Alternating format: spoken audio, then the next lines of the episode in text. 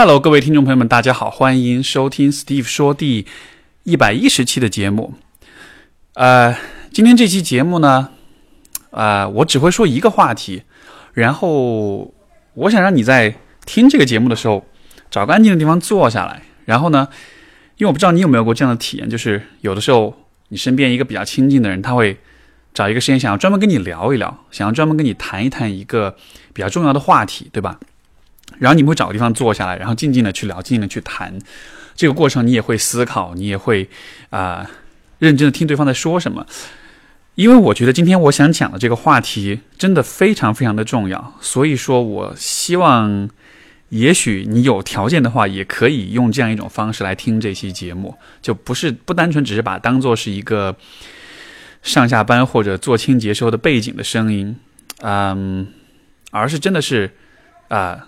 好好去听我这一期要讲的一个话题，呃，为什么要这样？对你有什么好处呢？就是，我就今天今天我想分享的这个角度，不是吹牛，但就是它真的可以一下子帮你看明白人际关系里很多很多的问题，尤其是亲密关系里和父母的关系和伴侣的关系，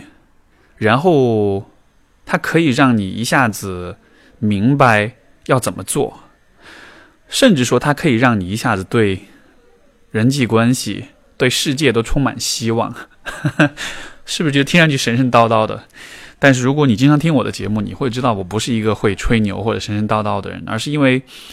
呃，我其实今天录这一期节目，缘起于说我最近就是的几次和不同的几位来访者之间的对话，然后我们其实我都是尝试着用这样一个视角去。帮助他们看待一些问题，然后效果真的非常的棒，所以我觉得很想要把它分享给大家。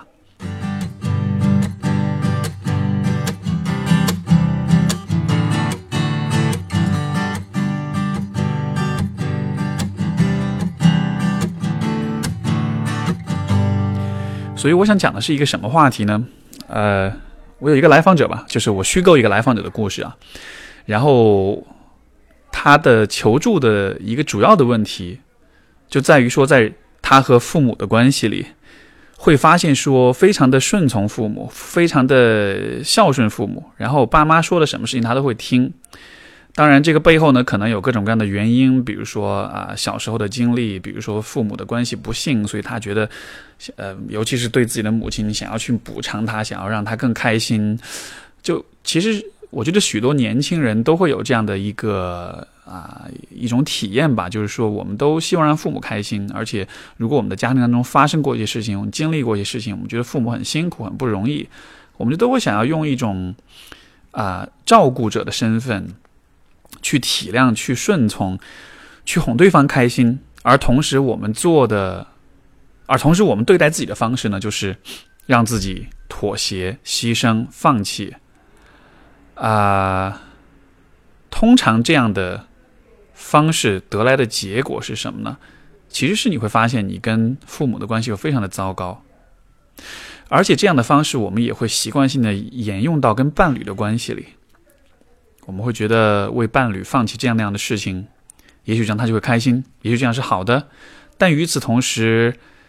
因为我们自己已经是成年人了，我们能意识到自己的需求是什么样子的，对吧？你在为伴侣放弃很多事情的同时，你其实知道你自己的需求是什么，你也知道你为此，你为你的伴侣或者你为你的父母牺牲了很多，妥协了很多，所以你其实是很不开心的。所以说，其实你看，我们今天和父母也好，和伴侣也好，会产生的非常非常大的一部分的问题，都是在于说。我们在关系里一直在付出，一直在牺牲，一直不开心，但我们并没有得到自己想要得到的东西。这样的一个局面会让人觉得很纠结，也很挣扎。因为一方面你会觉得这这是就这才是对的事情，我应该这样子做，对吧？我应该多更多的付出，我应该更无私一些。可是另一方面，你又能够很清晰的感觉到你是不开心的，你是充满抱怨的，甚至你是充满憎恨和愤怒的。所以，就这样的一个矛盾，这样的一个冲突，这样一个两难的局面，我发现我的许多许多的来访者，包括许多的求助和提问的朋友，其实很多人面临的人际关系、亲密关系问题，本质上都是这样的一个局面。现在我们要做的就是去破解这个不这个问题。怎么样破解呢？我觉得一个最关键的问题是在于啊道德压力。什么意思呢？就是我们的传传统的这个教育和环境告诉我们，做人要孝顺，与人相处要无私，要奉献，要对别人好。有的时候我们会对于无私奉献这样的一种想法，会有一种其实非常错误的幻想，就是我们会觉得这是好事情，这是对的事情。我们会觉得，如果我们无私奉献了，这就会显得我们很了不起。然后，我们既然是无私的人，那一定就是会让对方更更爱我们、更在乎我们的，对吧？可是你没有想到的是，当你在做所谓的无私奉献的时候。这其实是在伤害你们的关系，因为一方面，你在允许你自己在这个关系里不断的被伤害，不断的不满足，持续的感到自己是不开心的。你不开心，你们的关系不可能好。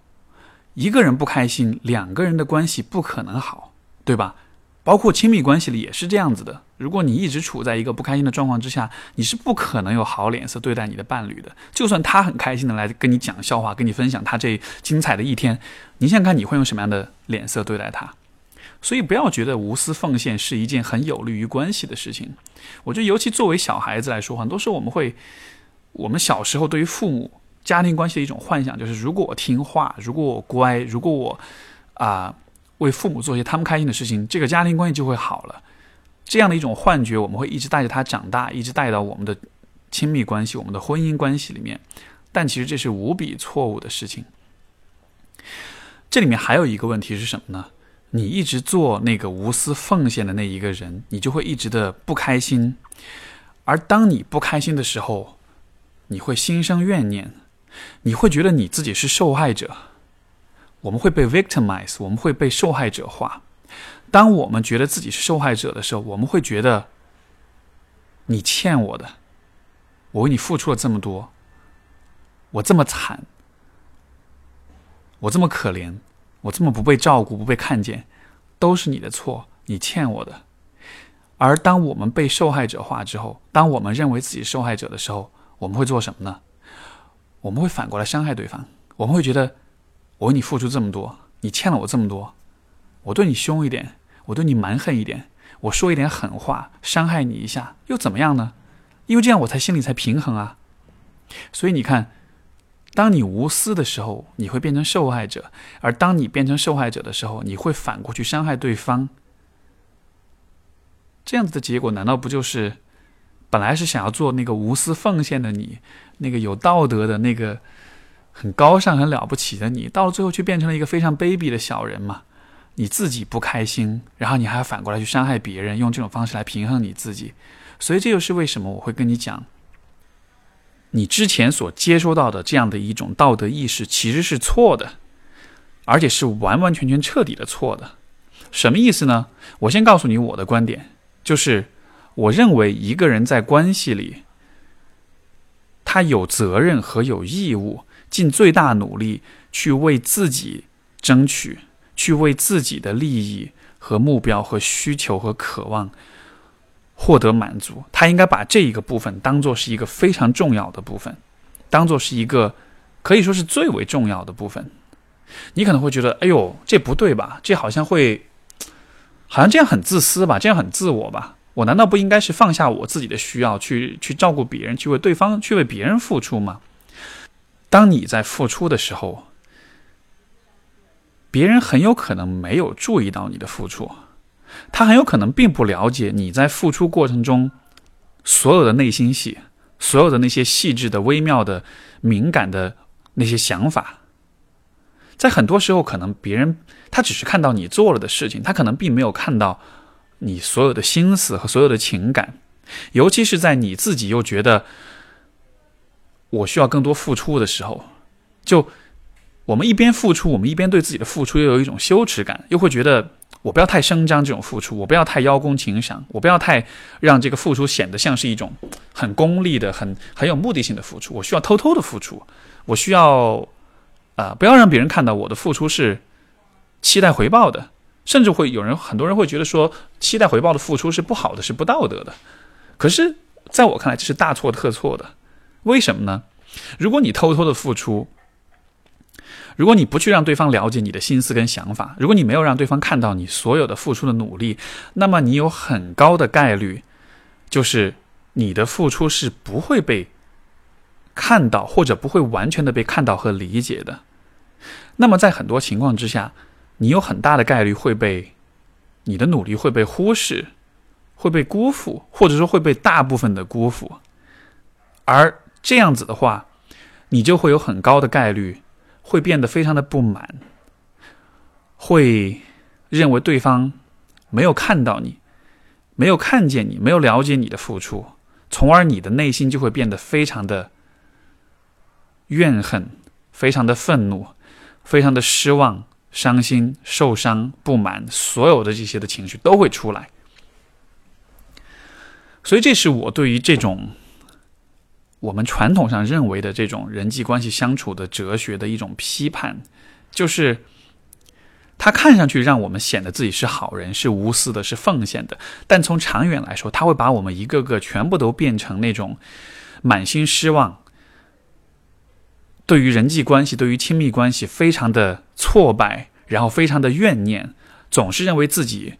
不被看见、不被理解，这样一种很糟糕的状态里面。而你想想看，当你处在这样一种状态里面的时候，你怎么可能能够和别人相处的好？所以你有没有看，就是这种无私奉献的这种价值观，它其实是让我们的关系变得越来越糟糕的。这也是为什么我会提出说，在关系相处当中最为正确，甚至最为道德的。方式是你应该尽可能的去争取和满足你自己的那个需求。只有当你这么做的时候，你才能够在长远来说确保你自己是开心的，你自己是满意的，你自己是心里面没有委屈和抱怨和失望的。你可能会觉得这样子的话，人们岂不是都会变得？非常的自我为中心，都不去考虑别人了吗？如果你问这个问题的话，非常好，这就来到我们今天这个思考的第二个第二步，就是你需要看到，其实每一个人都是在本质上来说都是自我的，因为我们都有自我意识，我们都能够意意识到我们自己的需求是什么，我们自己的目标是什么。人际关系的一个非常重要的意义就是，就我们和别人交往互动。一个本质上的目的在于，我们需要通过和别人的关系、和别人的合作来满足我们自己。但是呢，如果你只是看满足你自己，你你以牺牲别人的需求和利益为代价满足自己，这个叫做自私，这个叫做自我。但是如果你能够以，就是你满足你自己的同时，别人也能得到好处，如果是这样子的话。这难道不是一件好事情吗？甚至我会说，这这难道不应该是最好的事情吗？就理想的人际关系，难道不应该就是这样的吗？对吧？就是我们大家都好，一种互惠互利的状态。为了帮助你理解这个呃问题，我打这样一个比方，比如说我们每个人都有讨价还价的经历，对吧？呃，一个买家，一个卖家。假设我是卖家，我手上有一个你想要买的东西，这个东西呢，我要价二十块。然后呢，我要要价二十块，显然是因为我希望把它卖的尽可能高，而你呢，你希望把它价格便宜一点买过来，所以说你会跟我砍价，你会说十块，对吧？所以，当我要价二十块，而你出价十块的时候，这就形成了一个讨价还价的过程。在很多时候，人际关系当中的相处，为什么会有各种各样的问题，就是在于。我们看不到这个讨价还价的空间，我们看到的永远是非黑即白的、走极端的两种可能性。一种可能性就是我我出我强行的要求你要给我二十块钱，我才卖你这个东西。另一种情况就是，好吧，你非常想要这个东西，那我就十块钱卖给你。更多的时候，我们选择后者，就是如果你是那种喜欢牺牲、跟付出、跟默默奉献的人，那么你经常会做的事情就是，你会十块钱把这个东西给卖出去。当你一直这样子做的时候，就如果你在做生意，你肯定不会这么做，对吧？因为十块钱肯定是说不定都是低于你的成本价的。那你在做生意的时候都不会这么做，你在亲密关系里为什么要这么做呢？就为什么你会在亲密关系里，为了满足别人的需要，你会让自己亏本呢？这不是很蠢吗？对吧？所以你看，这种亏本的生意，其实放到亲密关系里来，就是很多的时候我们在付出，我们在为对方牺牲，在妥协自己的时候所做的事情。我们觉得在亲密关系里面没有，只有两种可能性：一种可能性就是对方完全的照顾我们自己；另一种可能性就是我们完全的去照顾对方。可问题就在于。这两种可能性里面，总归都是有一方是不开心的，而不开心的那一方，如果一直不开心下去，这个关系当中，他就会变得越来越不满意，越来越不开心，而时间久了，这个关系就会变得越来越不稳定。因为如果我每次都是十块钱卖给你一个东西，时间久了的话，我会一直亏本，我一直亏本就没法吃饭，没法存活，那我怎么办呢？我就不做生意，我就不卖给你了。我跟你之间的关系就切断了，对吧？所以情感上也是这样子的。如果我一直付出，一直让一直亏欠自己的话，这种付出是不可持续的。结果就是我会逐渐的想要疏远你。所以你看到现在很多的年轻人长大之后跟父母之间关系非常的僵，这种关系僵的原因就是在于他们一直在过度的付出，而这种过度付出的结果就是。你会想要离这个人离得远远的，你会不想要再跟他继续相处下去。而很多年轻人谈恋爱分手也是一样的，就是你在关系当中，你一直是那个付出的，一直是那个容忍的、包容的、隐忍的那个人，但是你一边包容，一边又暗自的抱怨对方一点都不理解，一点都不懂得感激或者回报你，对吧？那时间久了的话，自然情感就变淡了，自然你就不再想不再想跟这个人继续交往下去了。所以这就是为什么我会说，我们有真的是在道德上是有义务在关系中为自己去争取的。如果我换一个更直观的说法，其实就是，也是我今天想要给到大家的一个最核心的建议，就是你应该学会在关系里讨价还价。你应该在重要的话，在重要的事情再说一遍啊！你应该在关系里学会讨价还价。讨价还价的意义就是在于。我想卖二十块，你想卖十块。其实这样两个都不是最终的结果，最终我们需要达到一个平衡，在这个平衡点上，在这个中间点上，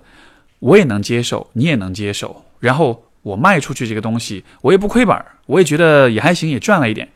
但你也不会觉得你你被抬，你被这个敲，就是叫什么？哼，我突然一下找不到一个形容来。描述那个，就是，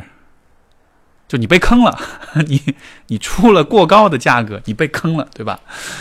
嗯，最终大家都可以达到一个相对比较满意的结果，这就是讨价还价最终最理想的结果，就是我们找到一个中间价格。所以，其实，在人际关系里，我们也应该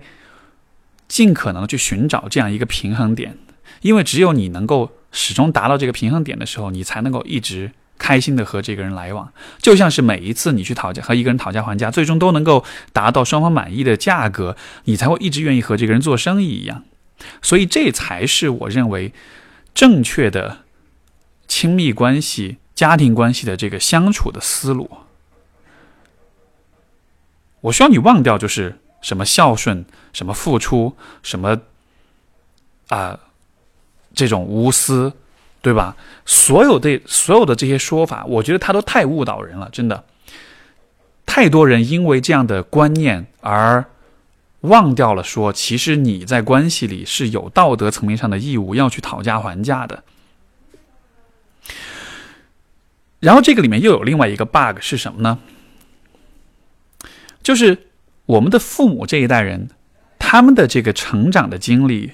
很艰难，很艰苦，对吧？你的父母如果出生于是五零后、六零后，甚至是七零后，就你多半都会了解到，他们的曾经的经历很艰苦，他们经历过呃呃文革，经历过可能自自然自然灾害、大跃进，经历过各种各样的这个很辛苦，在物质上、在社会关系上都非常辛苦的这样一些阶段，对吧？那你需要知道，就是当人们经过了非常辛苦的生活经历之后，他们会变，他们会变得更加的 tough，就是他们会变得更加的有更强的生存本能。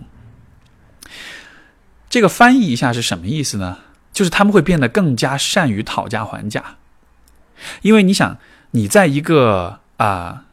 比如说你经常去一个菜市场，这个菜市场里面的人都非常的这个就是善于要价，都非常的强硬。都绝对不会让让你一分一毫。那你去经常去这里，你去久了之后，你也会变成一个非常善于讨价还价的人，对不对？如果你去一个菜市场，这菜市场里面的人，他们都不太 care 自己赚不赚钱，他们只是想要把东西卖掉就好了，甚至他们可能是做公益的，对吧？那这样的情况之下，你在这样的环境里待久了，你自然也就会变得特别不善于讨价还价。所以你可以理解为，就是你的父母他们一直在去那个。就是每一个人都非常死抠一分一毫的利益的那样的一个环那样的一个菜场，他们去的多了，自然就会变得非常的善于讨价还价，对吧？因为他们曾经的生活环境非常的艰难，所以他们必须要抓住每一点点的利益，每一点点的好处。所以，如果我们从这个代际的差异上来说，我们的父母这一代人，他们是非常善于讨价还价的，因为他们需要用这样的方式去适应曾经那个很艰难的环境。而我们这一代人，呃，我指的是八零后、九零后或者零零后吧，比较年轻的这这这这样的几代人，我们生活的环境比较容易，比较轻松，我们没有太多的生存上的这种担忧跟压力。结果是什么呢？结果就是我们非常不善于讨价还价，因为相对来说，我们比较容易得到那些我们想要得到的东西。你想想看，这样的两代人放在一起会发生什么事情？那当然就是你会一直被你的父母给打压。你会一直被他们占便宜，对吧？所以你会看到很多的年轻人跟父母相处的时候，你都会发现，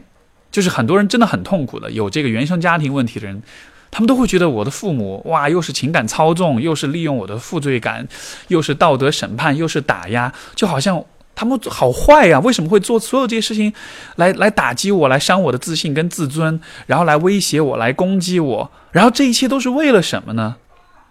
比如说，说到这个结婚的问题，很多女生觉得到了一个年纪，对吧？虽然我不想结婚，我或者说我暂时还没有找到合适的人，但是家里人就会给我施加各种压力、各种打击、各种讽刺、各种的这个逼迫，非常的痛苦。如果你把这一切都看作是针对你的行为，你当然会非常痛苦。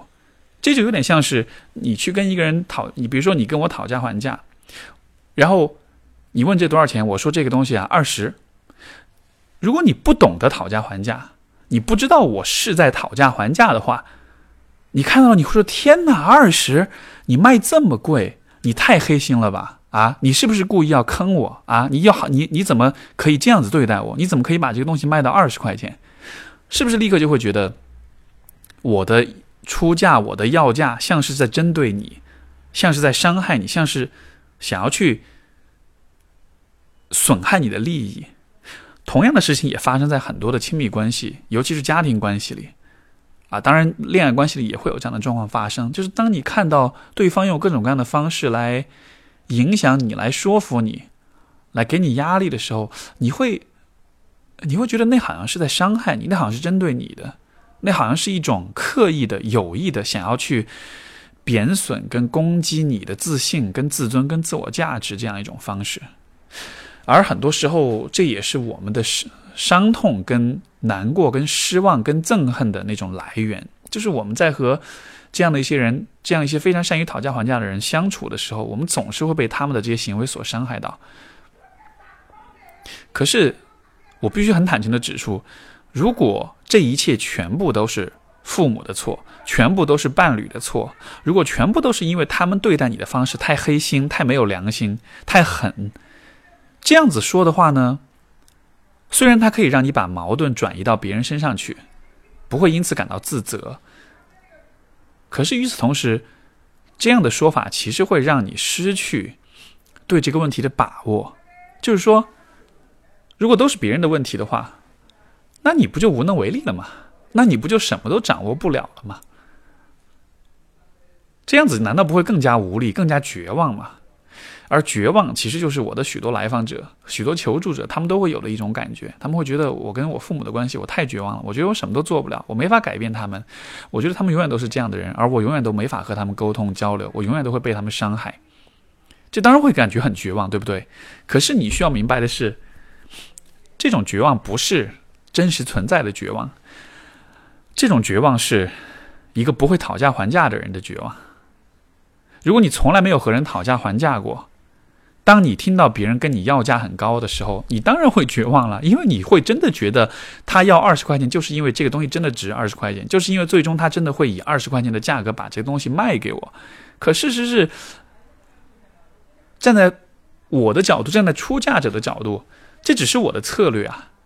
因为我知道讨价还价最终的结果是我把价格拉高一点，你再砍一点，最终我们在中间找了一个平衡点，对吧？所以这是很多人的。家庭关系、亲密关系的那个多余的，其实不必要那么痛苦的那个部分，就是我们总会把很多时候我们都会把别人对待我们的方式看作是一种客观事实，而实际上你没有意识到的是，很多时候对方很有可能只是在用他们的策略在跟你讨价还价，在跟你抬价而已，而你因为道德上、观念上的这种误导。你从来没有讨价还价，或者你从来都不希望去讨价还价，你就会真的把对方提出的要求当做是一切，当做是必须得执行的这样的一个标准。那么你接下来的选择就是，我要么就执行这个标准，我要么就彻底的拒绝执行，而去强调我自己想要做什么。所以你看，不会讨价还价的人，他经常的反应就是，我出二十，对方，然后这个不会讨价还价的人，他就会觉得啊，二十太坑了。那要么我就算了吧，我就忍了吧，我那我就给二十吧。要么我就啊，绝对不可能，你这个黑心商人必须十块，不十块我就不买了，对吧？问题就在于这两种选择其实都最终都是对，都是双输的结果。所以，你真正应该做的其实是学会讨价还价。当你会讨价还价的时候。首先，我想，我希望你从讨价还价的角度去看待父母或者看待你的伴侣的很多行为，然后你就会意识到，说他们的打压也好，他们的攻击也好，他们的贬低也好，很多时候其实他不是针对你，他们只是因为有自己的利益、有自己的需求要去照顾，他们只是在想尽想自己的一些办法，用自己认为合适的方式去达到自己的目的而已。实际上，这也是关于人的，我觉得一个非常本质性的认识，就是。人都是目的性的动物，我们会尽自己所能，用想方设法的去满足自己的需要。而很多时候呢，满足自己的需要是通过和别人的合作的。所以，当我们在和别人合作的时候，我们就会尽可能的让别人来配合我们满足自己的需要，对吧？当你的比如说父母，当他们在逼着你去结婚的时候。那还不是因为你结了婚，对他们来说是面子上的好处，是社会声誉上的好处，是可以得到这个孙子辈儿的好处，他们是从里面获利的。我不排除有一些极少数、极少数的人，他们要求你做一个什么事，或者他们对待你的一个什么方式，这当中他没有任何好处，他只是为了想要虐待你，想要让你不舒服，就为了为了这么做而这么做，为了折磨你而故意这么来，对吧？如果是这样的人。他虽然是极少数，但是如果真的是这样的人的话，那我觉得就远离就好了。因为这样的人的话，你是没有办法跟他建建立起健康的、正常的关系的。可是，在绝大多数情况下，我看到的父母跟子女之间的冲突、矛盾、伤痛、困扰，其实都是因为，就是都是说，父母其实是有他自己的目标、有他自己的目的在里面的，而他做的很多事情看似是在伤害你，那其实只是他讨价还价的方式，只是说。像我前面讲的，因为他们生活在，他们成长于一个非常恶劣的环境，所以为了面对这个恶劣的环境，他们不得不学会和适应了一些非常极端的手段，这样子才能在这个恶劣的环境里生存，对吧？所以这些极端的手段可能就包括一些在我们这代人看来其实不那么合适、不那么合理，甚至不那么道德的方式。这其实也是啊另一个很重要的问题，就是。父母在教育我们的过程中，很多时候会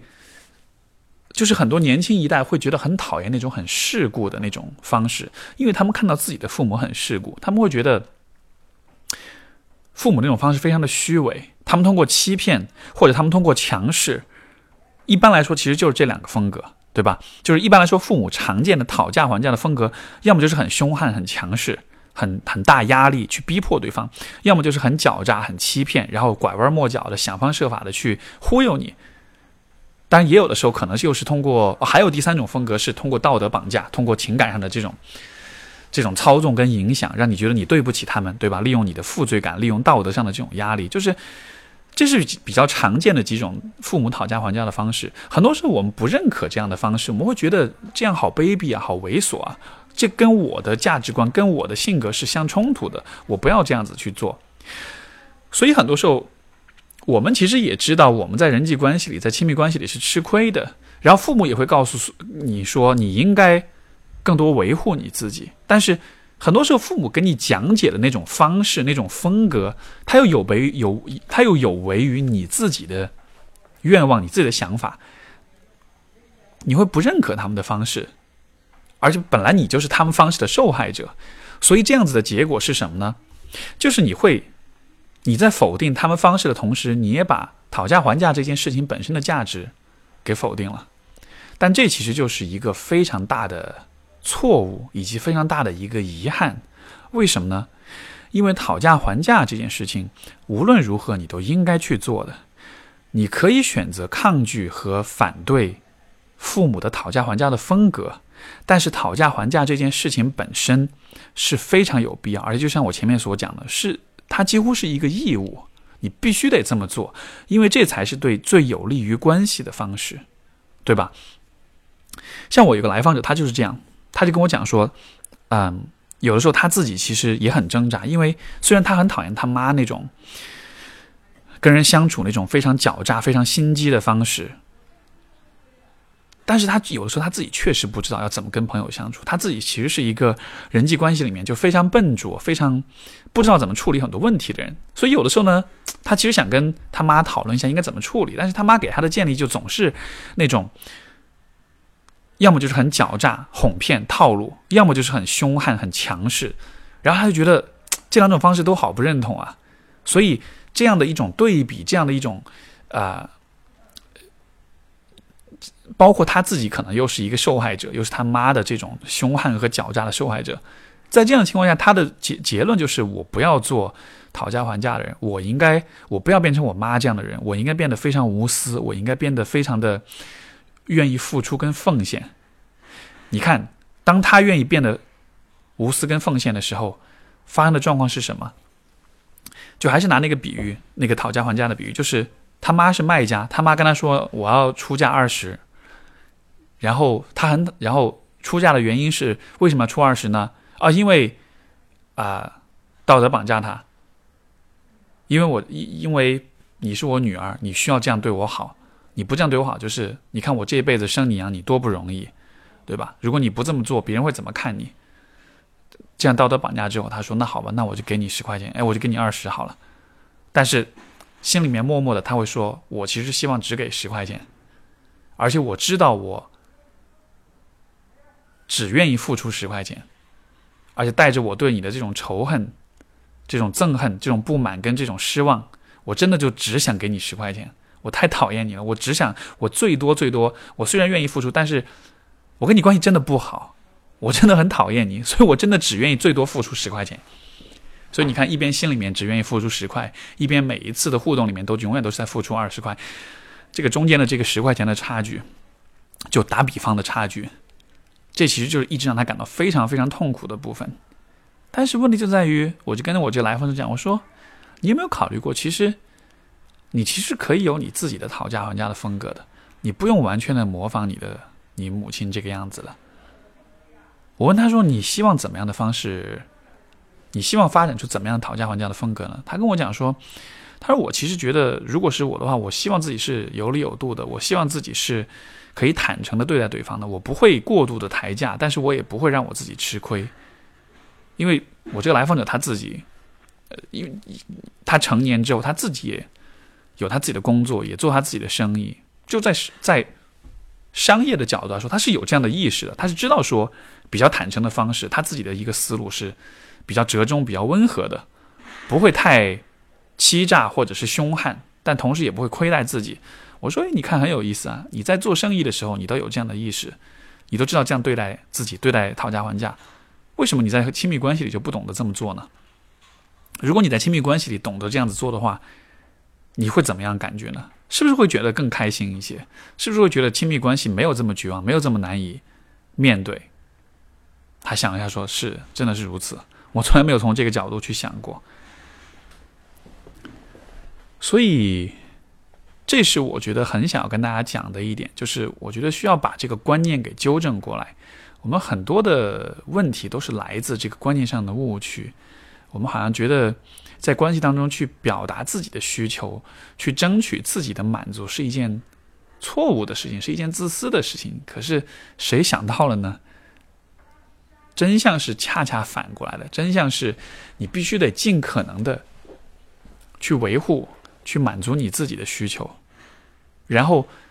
对方显然也会尽可能的去维护和满足他们的需求，就是我其实会鼓励每一个人都这么做，因为只有当每一个人都尽可能的在满足自己的时候，才会发生两件事情。第一，就是我们在关系里更有可能长远来说更有可能开心和满足；第二，就是我们才有可能形成有意义的讨价还价，最终我们可以共同协商，找到一个大家都能满足、都能够平衡的一个点，然后这样子的话，关系就长久了。所以，这是我觉得就是亲密关系相处，尤其我觉得处理跟父母关系的一个非常非常重要的一课。这个道理，我想可能很多很多人从小到大没有人跟你这么讲过，对吧？所以，如果你今天这样听到觉得很颠覆，我觉得一点都不意外，因为这确实是不属于我们的文化跟教育课程的一部分，也没有人跟我们讲过事情的真相应该是这样子。那今天你在这里听到了，我觉得你或许就可以。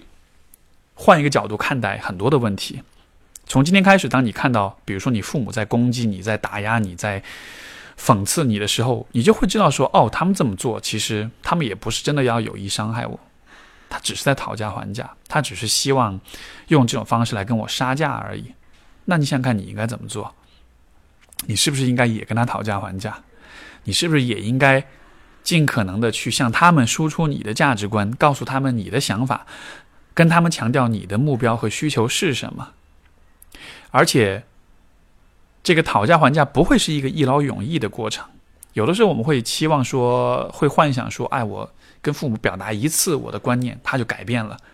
对吧？很多人都觉得，哎，我跟他们谈谈完之后，他们看上去就改变了，但是过一段时间好像又变回来了，就觉得很沮丧、很挫败，就觉得父母好像永远都不会，永远都不会改变，他们永远都很顽固、很固执，对吧？我们会说啊，他们年纪大了，改变不了了。你想想看，你去市场上买东西，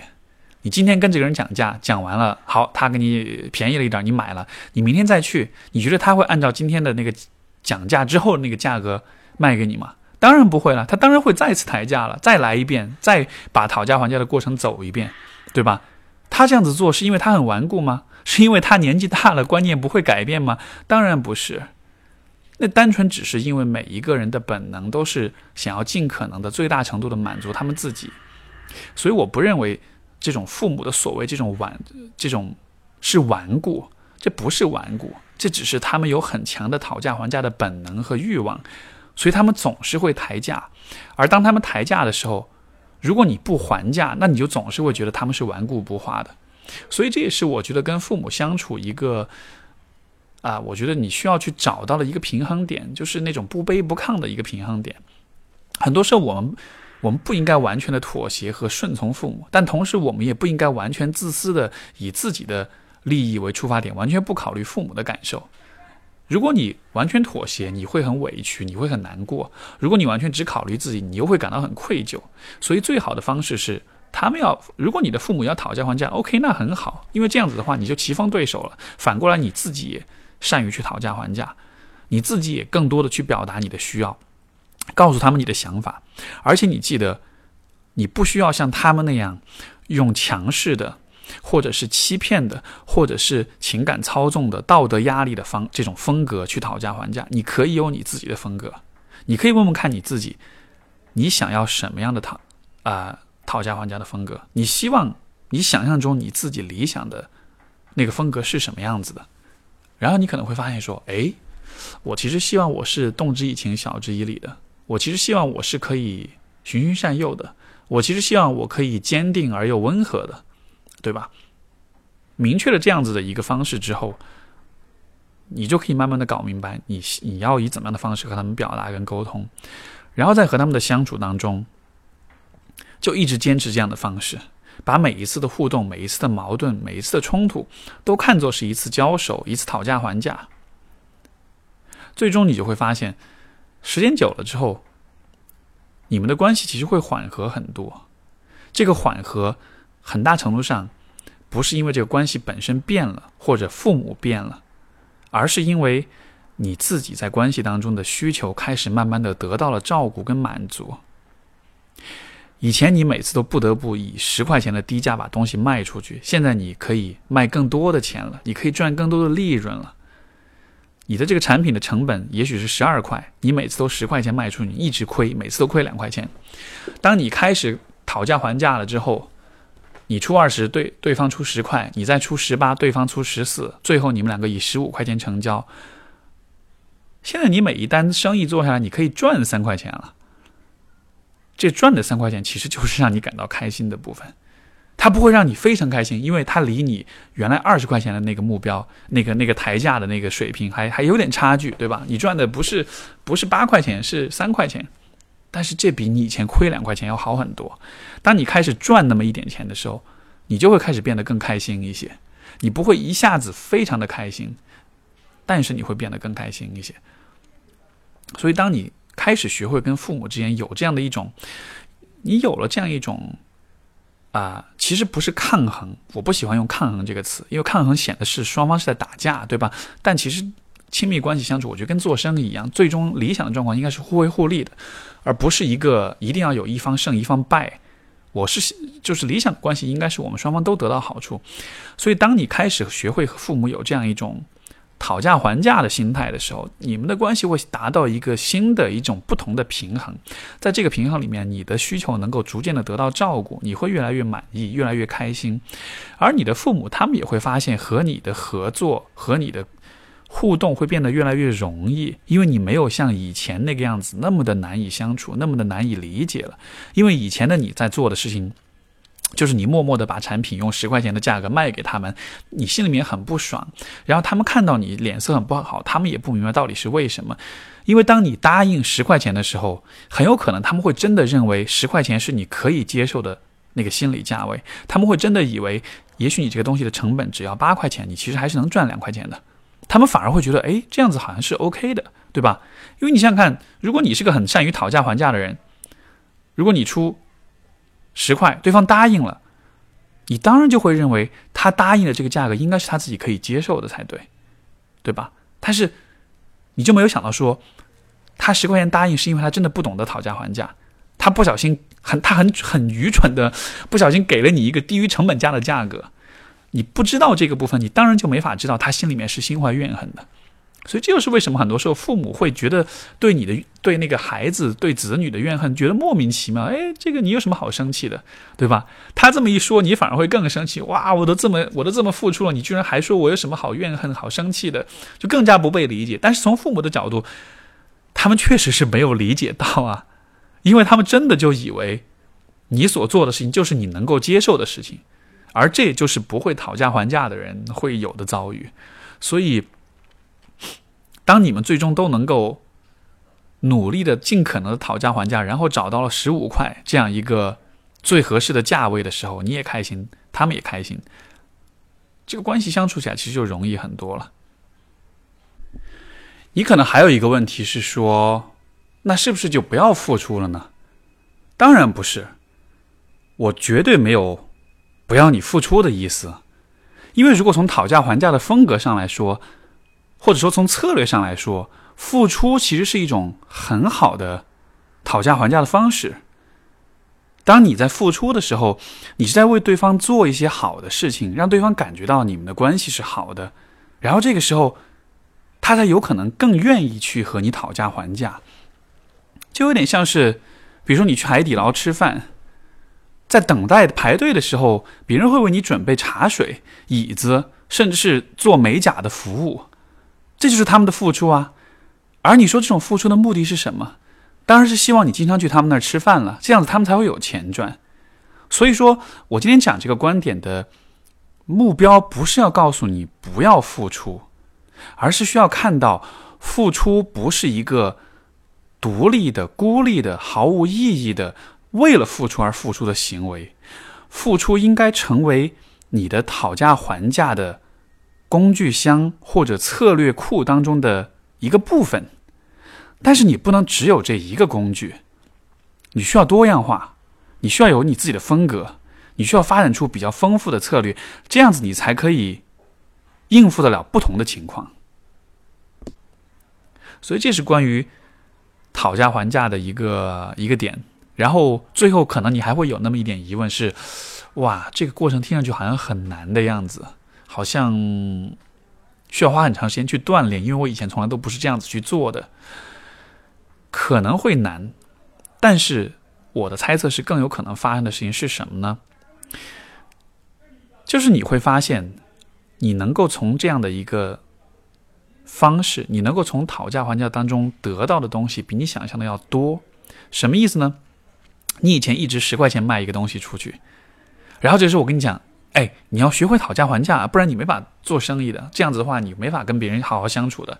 然后你就说好吧，那我试着讨价还价，但是我从来没有这么做过，所以我试着把价格抬到十一块。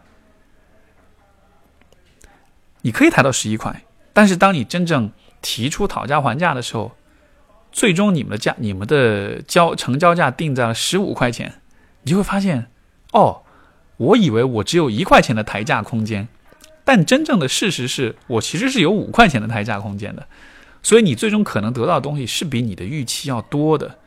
就因为之前的那种无法讨讨价还价的那种局限，你会觉得你在亲密关系里是很无力的，你是没法得到满足的。可是就是，也许对方不管是父母还是伴侣，也许他们愿意为你做的付出和牺牲，其实是很其实是多过你的期待，多过你的想象的。你只是一直没有要求，你一直没有提出而已，因为你一直都出于。道德或者是惯性或者是传统的这种影响，你会一直都默认十块钱就是你愿意做的、愿意出的价格，你一直都默认你就是要无私的付出的，对吧？所以我觉得，我今天提出这样一种观念，是我觉得啊，一种更为健康、更为平衡也更为合理的一种相处方式。每一个人都应该在关系当中尽可能的为自己的利益讨价还价，而。理想的健康的关系，就是我们最终能够通过讨价还价达到一个大家都能够接受、都能够满足、都能够感到开心的这样一个状况，这样一个平衡。到了这个平衡的话，一直保持在这个平衡上。